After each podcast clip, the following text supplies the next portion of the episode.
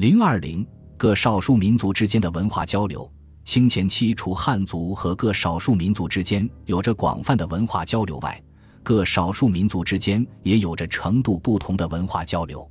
这与清前期多民族统一国家中大分散小聚居的民族分布有关。比如，蒙古族不仅分布在蒙古地区，还分布在新疆、青海、甘肃、辽宁、吉林、黑龙江；藏族除居住在西藏地区外，还居住在四川、青海、甘肃。云南回族既分布在宁夏，又分布在甘肃、青海、陕西、新疆、河北。